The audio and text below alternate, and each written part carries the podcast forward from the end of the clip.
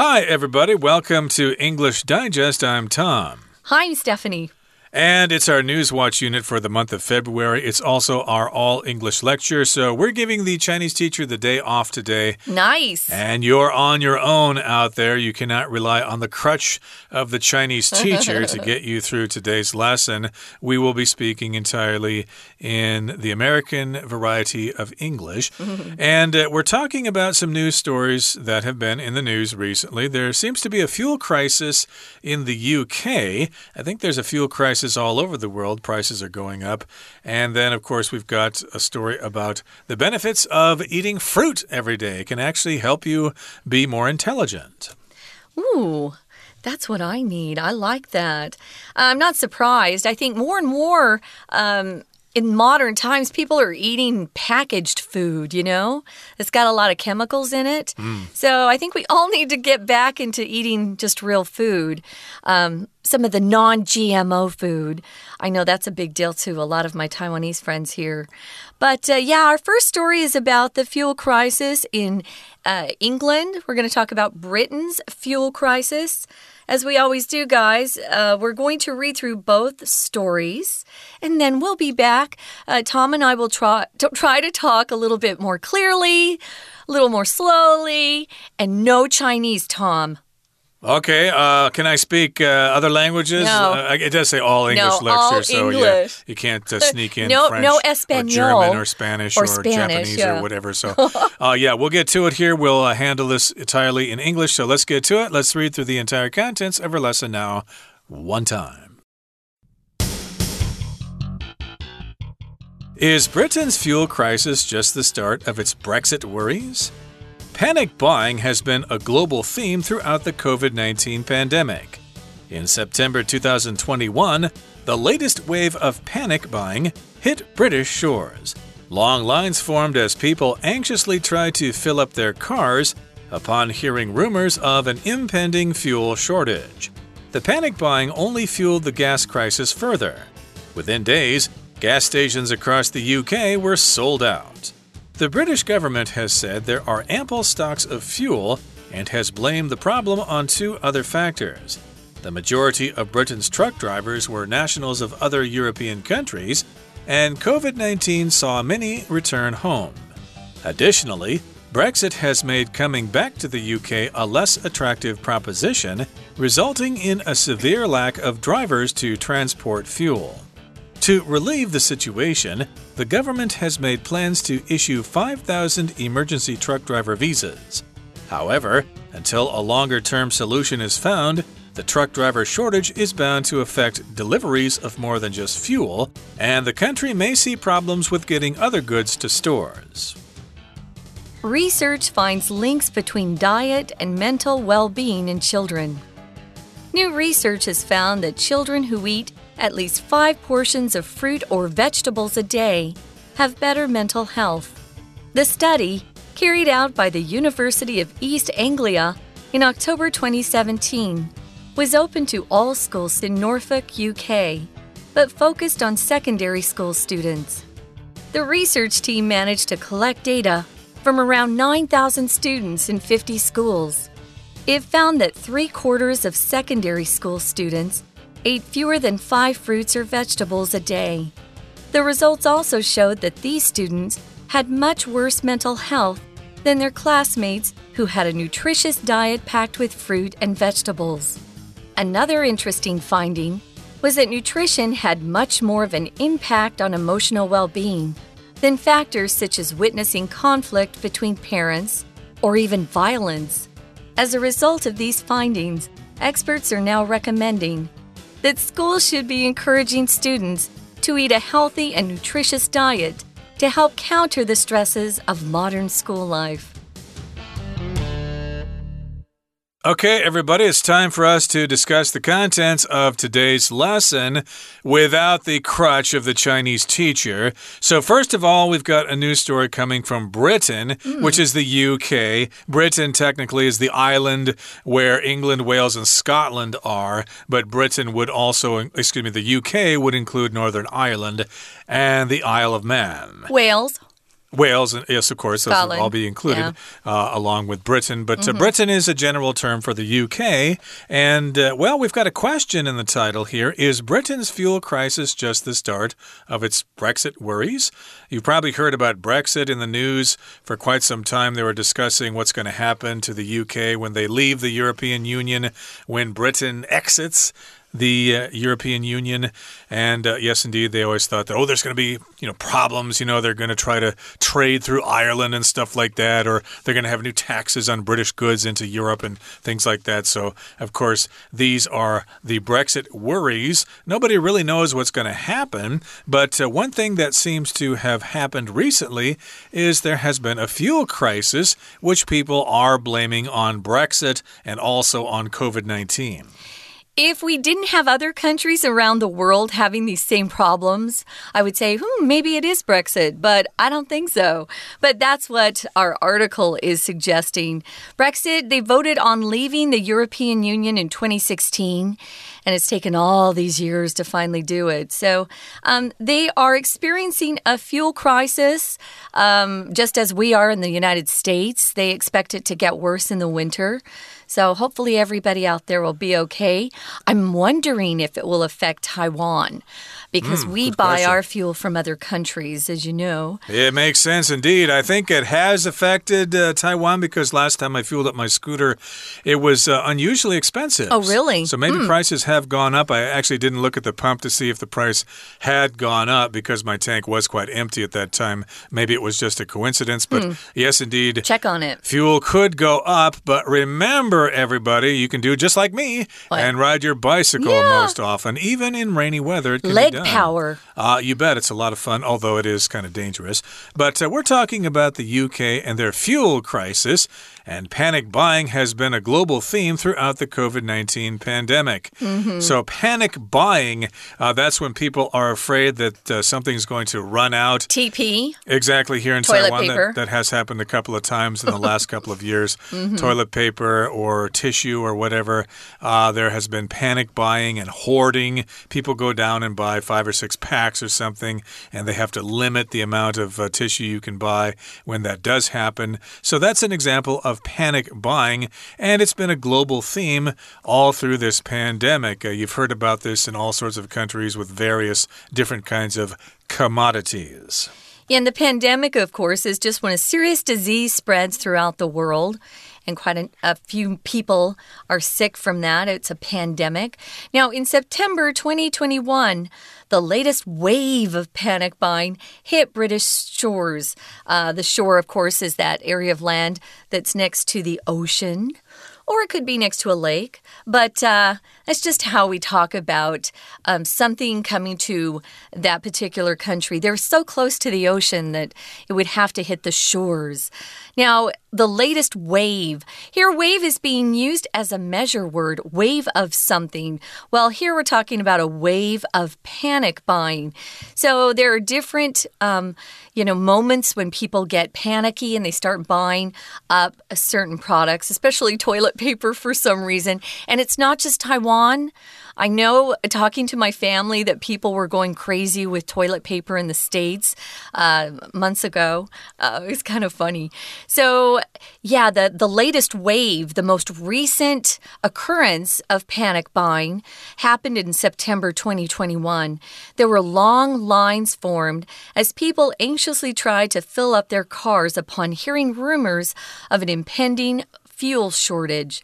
Now, as you know, if you go to the gas station or go to get some petrol, as they call it in England, um, you're going to have to wait in line if there are a lot of people who want to fill up their cars. We go to the gas station to fill up the fill up the gas tank. Those are the phrases that we'll use. Fill up the gas tank or top it off, top it up. Uh, the Brits will say when they just want to make sure they got as much gas or petrol in their tank as possible. In case there is uh, a fuel shortage, impending means something that is happening or might happen in the the near future. So I could say. Um, for example, if I have a dentist appointment tomorrow, I have an impending uh, trip to the dentist, which I'm anxious about because you know I hate to go see the dentist. Now, the fuel could be uh, there are different types of fuels out there, as you know. We've got coal, we've got natural gas, we've got oil. Um, here we're talking about gasoline. But uh, if you have a shortage, it means you don't have enough of something. You're lacking something. Um, you're going to run out of it, or you've already run out of it. Um, you can have shortages of lots of things. We often are, um, we have shortages of. Uh, different products sometimes when they become popular there'll be a lack of something you can't get your hands on it you can't buy it uh, indeed. So, yes, if people are hoarding butter or something like that, then there could be a butter shortage. Or if uh, people hear about, uh, you know, Nazis dressed as Eskimos and they're invading the USA, then people might hoarding they might start to hoard canned salmon. Then there will be a salmon shortage. But in this particular case, uh, people were worried about an impending fuel shortage. They thought, oh no, all of our gasoline is going to disappear. What are we going to do? Mm -hmm. We need to head down to the filling station and get some gasoline. Uh, remember, in the UK, they're not going to say gas station there. If you no. ask where the nearest gas station is, they're going to look at you in a puzzled way. Mm. They probably know because they've watched American television. They yeah. probably know what that is, but still, that's not what they call it there. They'll say filling station or petrol station, but there will be lines outside of filling stations there in the UK because there's an impending fuel shortage. Hey, you better act now before there are no supplies, otherwise, you're going to have to walk, and distances can be quite far in the UK, even though it is a relatively small country. Now, look at this next sentence. It's kind of cute. Our author has used fuel in this particular sentence as a verb. So the panic buying only fueled the gas crisis further. That's clever writing, I would say. So, to fuel something is to add something or to increase something so it becomes worse. Typically, we use it uh, to talk about negative things. It fueled it fueled their argument or it fueled the war, or it fueled the conflict between them. It made it even worse. So, the panic buying does tend to make things worse. When people buy more than they need, it means there's less for everybody to share. So within days, gas stations across the UK were sold out. Exactly. They sold out of gasoline. They did not have any more, so they had to put signs out uh, on their driveways and say, sorry, we're out of uh, fuel. You'll have to go someplace else. And that just probably made other people even more panicked seeing probably. the sign. So right? they started going yeah. all over the place looking for a place that actually still had some. Totally. Well, the British government has said there are ample stocks of fuel and has blamed the problem on two other factors. The majority of Britain's truck drivers were nationals of other European countries, and COVID 19 saw many return home. So, yes, yeah, sometimes it's not a problem of lack of supply. Uh, they did have ample stocks of fuel. Ample means sufficient, there's enough of something. Uh, there's ample time to get to the movie, so don't be in such a rush. Uh, but here we've got ample stocks of fuel. Stocks just refers to supplies of fuel. They still had it in various tanks all over the country there, but they just didn't have enough truck drivers or lorry drivers, as they would call them there in the hmm. UK. Yeah, they have that weird word for trucks, the lorry. Um, I wanted to talk about stock here for a minute, guys, because when we talk about a stock as in products of goods that are sold in stores, we use it in a non count form. Uh, for example, we're out of stock. We're out of stock if they have sold out of something. Or maybe you're in a camera store, you wanted a particular brand. They could say that camera is out of stock. Uh, we've placed another order. We've reordered, but they're not in yet. Or maybe you're talking about a particular store and introducing a, a tech store to your friend. And you say, oh, they carry a lot of, uh, they carry a large stock of uh, software. You might want to check them out. So, stock is usually used in that non count form. Um, but here we've got different types of fuel. So, I think they're making it plural because we've got different types of fuel rather than um, uh, just one type of fuel. If it was just gas, we would, would say they're out of stock. We would never say they're out of stock of gasoline, though. They'd just say we're out of gasoline. So here I think they're using it as a measure word. But um, uh, they've blamed the problem on two other factors. Uh, the majority of Britain's truck drivers um, were nationals of other European countries. Now, another way to say this would be citizens of other European countries. Uh, we typically use the word citizens more than nationals if we're American speaking uh, people, American English speaking people. Um, Tom and I are citizens of the United States. We live in Taiwan, but we're not citizens of Taiwan.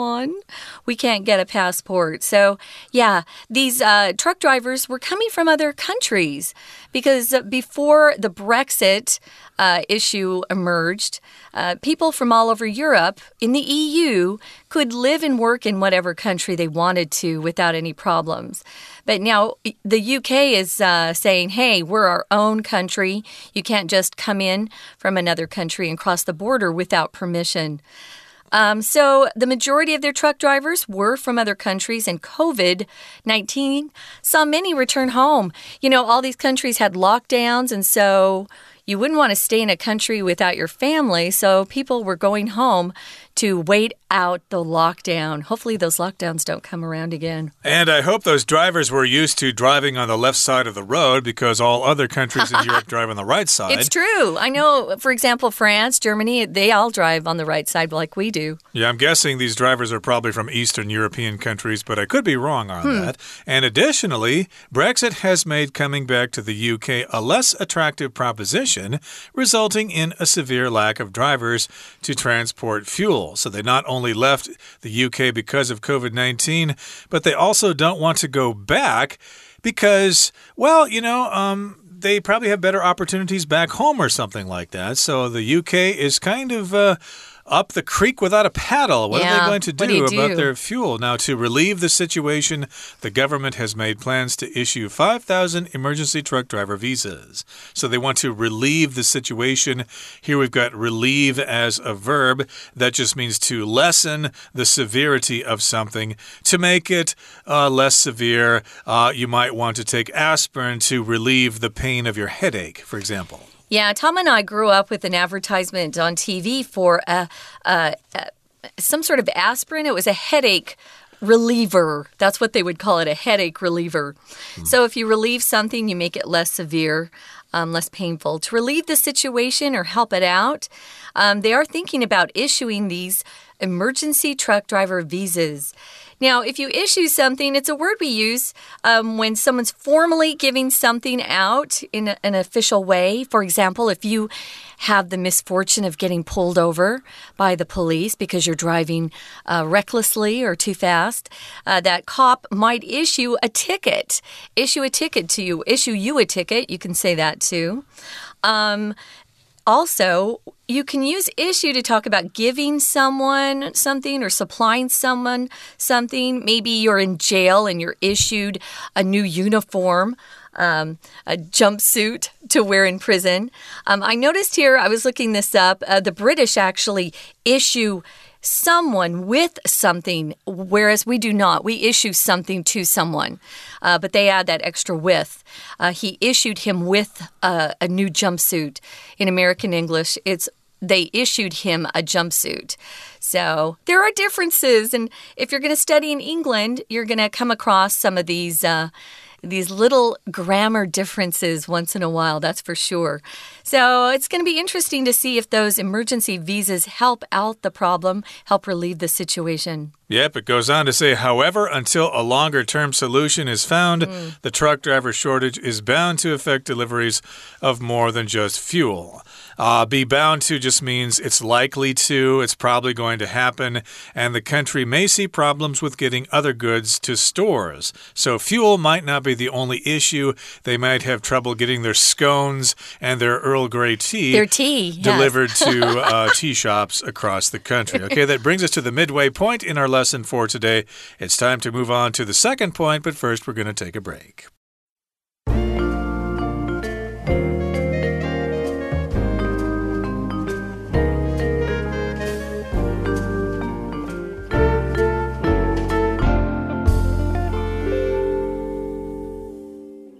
Okay, guys, welcome back from the break.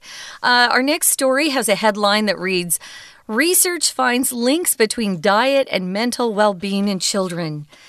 I'm not surprised. I don't think we need research to know that sort of thing.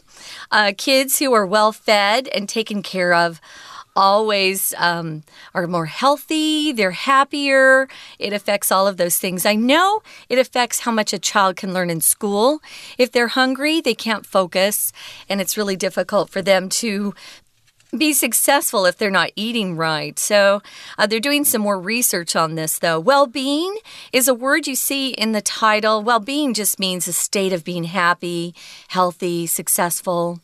I could say exercise can increase a person's sense of well being. You'll often see a sense of well being, that phrase together. Indeed, there's a link. There's a relationship between what you eat and if you're feeling good about yourself, basically. So, new research has found that children who eat at least five portions of fruit or vegetables a day mm -hmm. have better mental health. Uh, we often talk about children's physical health if they eat lots of fruits and vegetables and meat and stuff like that, and milk and dairy products and other things like that.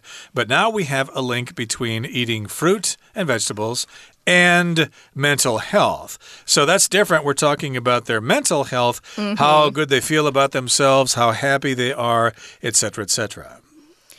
That's true. So here it says the study was carried out by a university in Norfolk, UK. Um, the university is named East Anglia.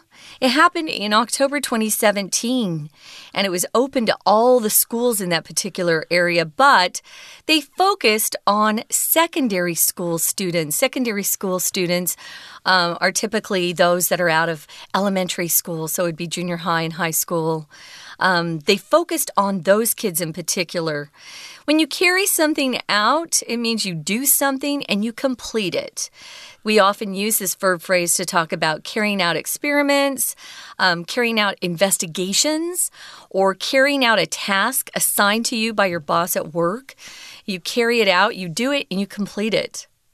Uh, right. So here in the next paragraph, it says the research team managed to collect data from around 9,000 students in 50 schools. Uh, here we've got the word data.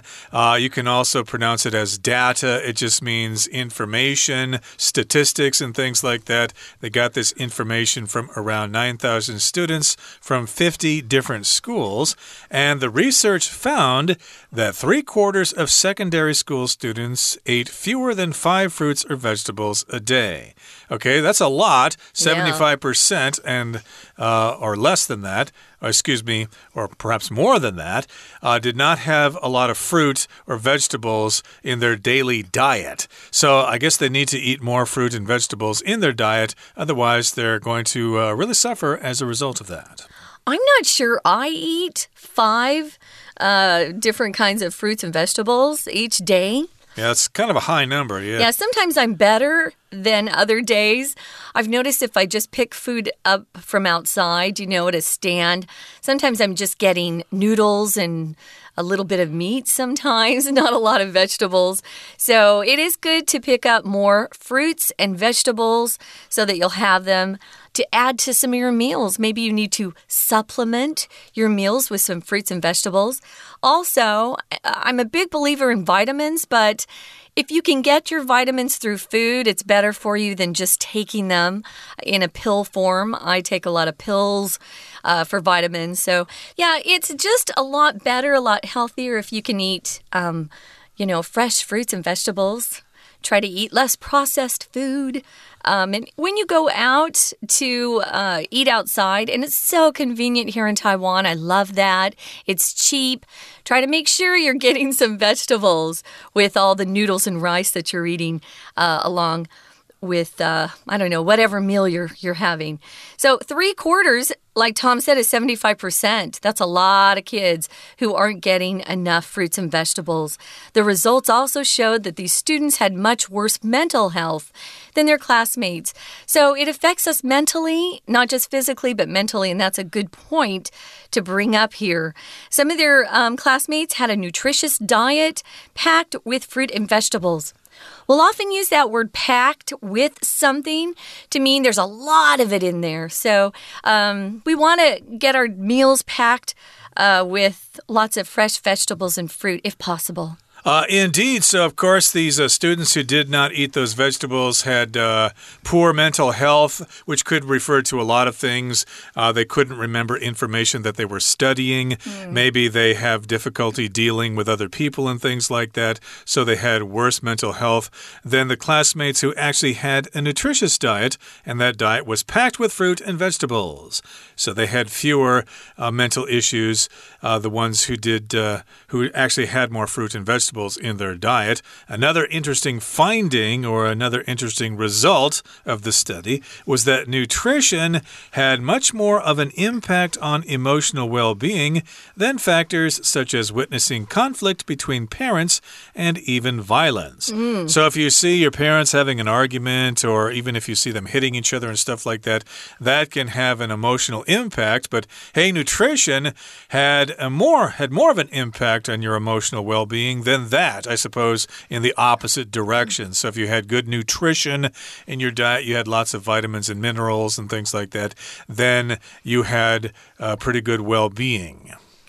Now, as a result of these findings, uh, the results from their study, experts are now recommending the school. Uh, that schools should be encouraging students to eat a healthy nutritious diet. Um, I think that's always been the case, but I remember when I was in school, I tended to eat the cafeteria meals, which I hated. Um, every once in a while, they'd have some good meal, but there were some really scary looking foods at the same time. Um, but, uh, yeah, I, I wondered sometimes how much they really cared about the food they were giving the kids. So if if parents can get involved and and maybe get a, a a packet pack up a lunch for their kids to take to school, that's even better. I see a lot of moms and dads in Taiwan who put together, um, you know, a little container for their kids to take to school from leftovers from their meal at dinner, which I think is nice. So just make sure that you are, if you're a parent, that you're giving your you're giving your kids those fruits and vegetables that are so essential for poor uh, physical and mental health. That's huge. Um, I think you could add emotional health there. You know, how they get along with their friends might have a lot to do with their nutrition as well. Now, Tom, when it says you're supposed to eat this to help counter the stresses of modern school life, what does counter here mean? Well, it's kind of mean to compensate, basically. So, if you have uh, a lot of pressure at school, well, a nutritious diet can help you deal with that pressure. It can balance things out, it mm. can counter, or it can work against the stress. So, mm -hmm. you have mm-hmm. stress at one end, and then you fight against that stress using good nutrition. And uh, this is good incentive for parents out there because, of course, you want your kids to succeed. Oh, yeah. And, and yeah, being bullied and getting poor grades and not doing so well in PE. School's hard. Uh, it could improve in uh, different areas, uh, eating some decent food. So, yeah, you know, don't eat that piece of pizza or those chicken nuggets or other crap like that. Get some uh, nice leafy green vegetables and fruit, and hey, you'll be on your way to being a really nutritious, smart, and successful kid. Well, that's our wish for all of you out there. We've got to wrap up. We're out of time. We hope you enjoyed um, our program today and learned a little bit. For English Digest, I'm Stephanie. And I'm Tom. Goodbye. Bye.